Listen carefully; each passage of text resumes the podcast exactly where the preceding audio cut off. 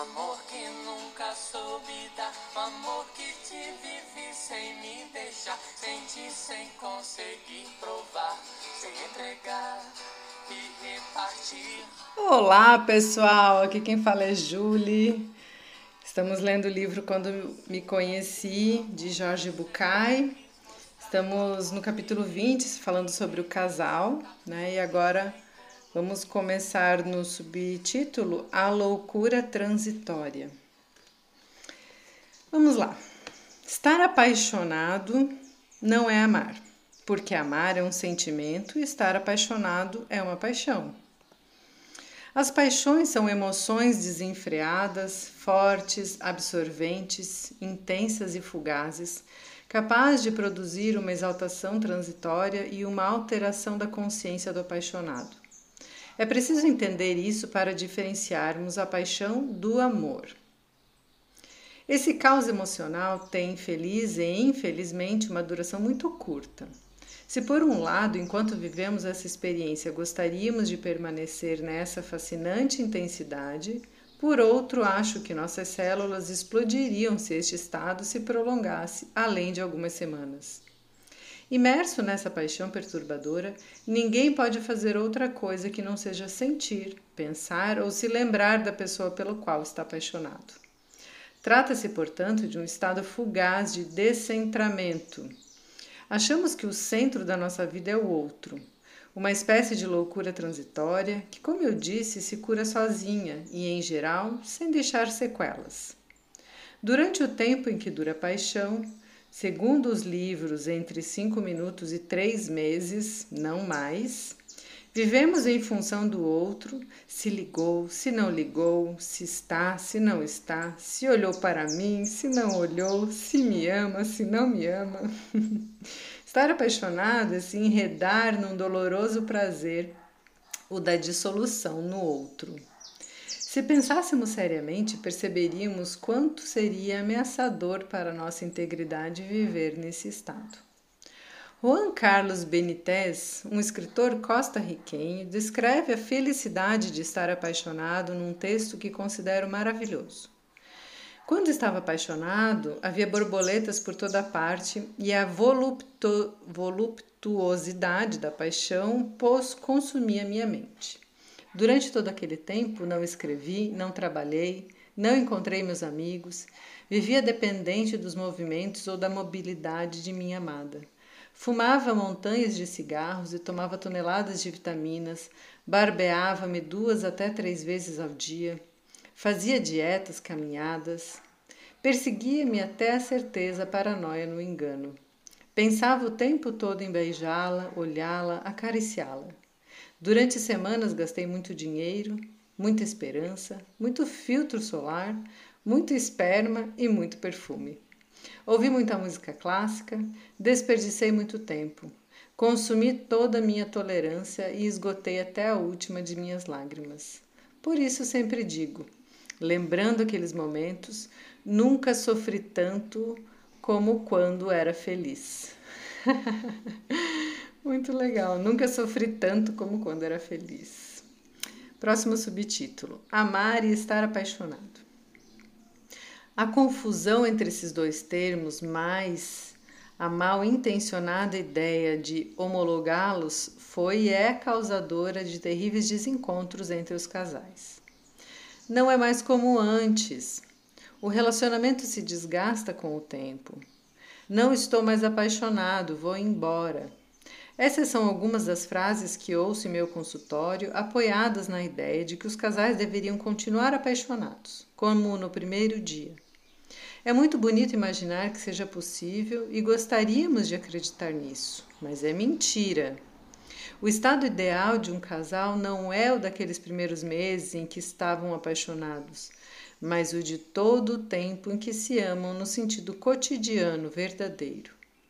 Provavelmente, da perspectiva da fantasia, eu gostaria de estar apaixonado por minha esposa depois de 30 anos, porque estar apaixonado é realmente encantador.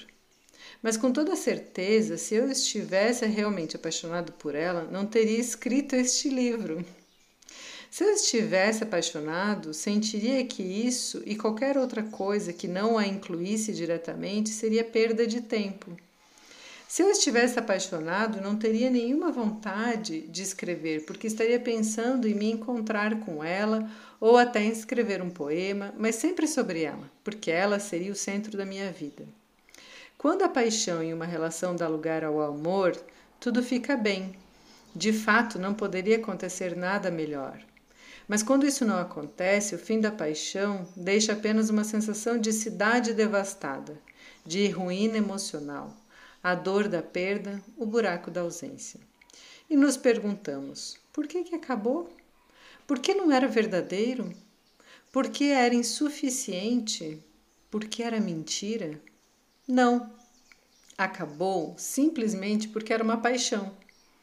É inútil usar dados para explicar a magia, mas me atrevo pelo menos a estabelecer dois fatos que são necessários para poder se apaixonar. Por um lado, o outro deve ter, ou eu devo imaginar que tem, uma virtude ou qualidade que eu valorizo.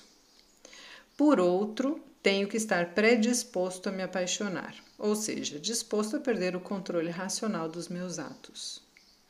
Embora se conheça esse conceito pareça ir contra a minha ideia de que se apaixonar está além do próprio desejo, não é assim que funciona antes de nos apaixonarmos. Se eu não estiver disposto a me deixar arrastar pela paixão, se não estiver decidido a viver desfocado, se me negar a perder o controle, a paixão não acontecerá. Mais uma vez é importante definir do que estamos falando. Uma coisa é estar apaixonado e a outra é ser irresponsável. Fazendo uma brincadeira com nossa confusão, eu acrescentaria que uma coisa é ser um sonhador e outra é não acordar para ir ao trabalho. Uma coisa é olhar para você encantado e parecer um bobo, e outra muito diferente é ser um bobo e meus olhos parecerem encantados. De qualquer forma, convenhamos que, durante as fugazes momentos de paixão, parecemos abrir o coração para uma realidade maior e vivemos cada pequeno feito com uma intensidade de que talvez sintamos falta quando a paixão acabar. Como diz o poeta, no coração tinha o espinho de uma paixão. Consegui arrancá-lo um dia, já não sinto o coração. Afiado espinho dourado, quem eu pudera sentir no coração cravado. Antônio Machado. Estar apaixonado e amar são duas coisas maravilhosas. Desejo que você experimente ambas e que não as confunda. Amar é fantástico, porque, embora não tenha a intensidade das paixões, tem uma profundidade da qual a paixão carece. É por essa profundidade que o amor é capaz de dar estabilidade à relação. E o preço disso é o fim do encanto e da fascinação. Porque podemos amar com os pés no chão, ao passo que, apaixonados, vivemos nas nuvens. Não devemos nos esquecer de que não se escolhe um companheiro de jornada pela paixão, mas sim pelo amor. A decisão mais amorosa não é de morrer por alguém, mas a de viver junto com essa pessoa. Vou finalizar aqui, pessoal, o áudio, porque daí depois o último a gente fecha com um áudio capítulo inteiro.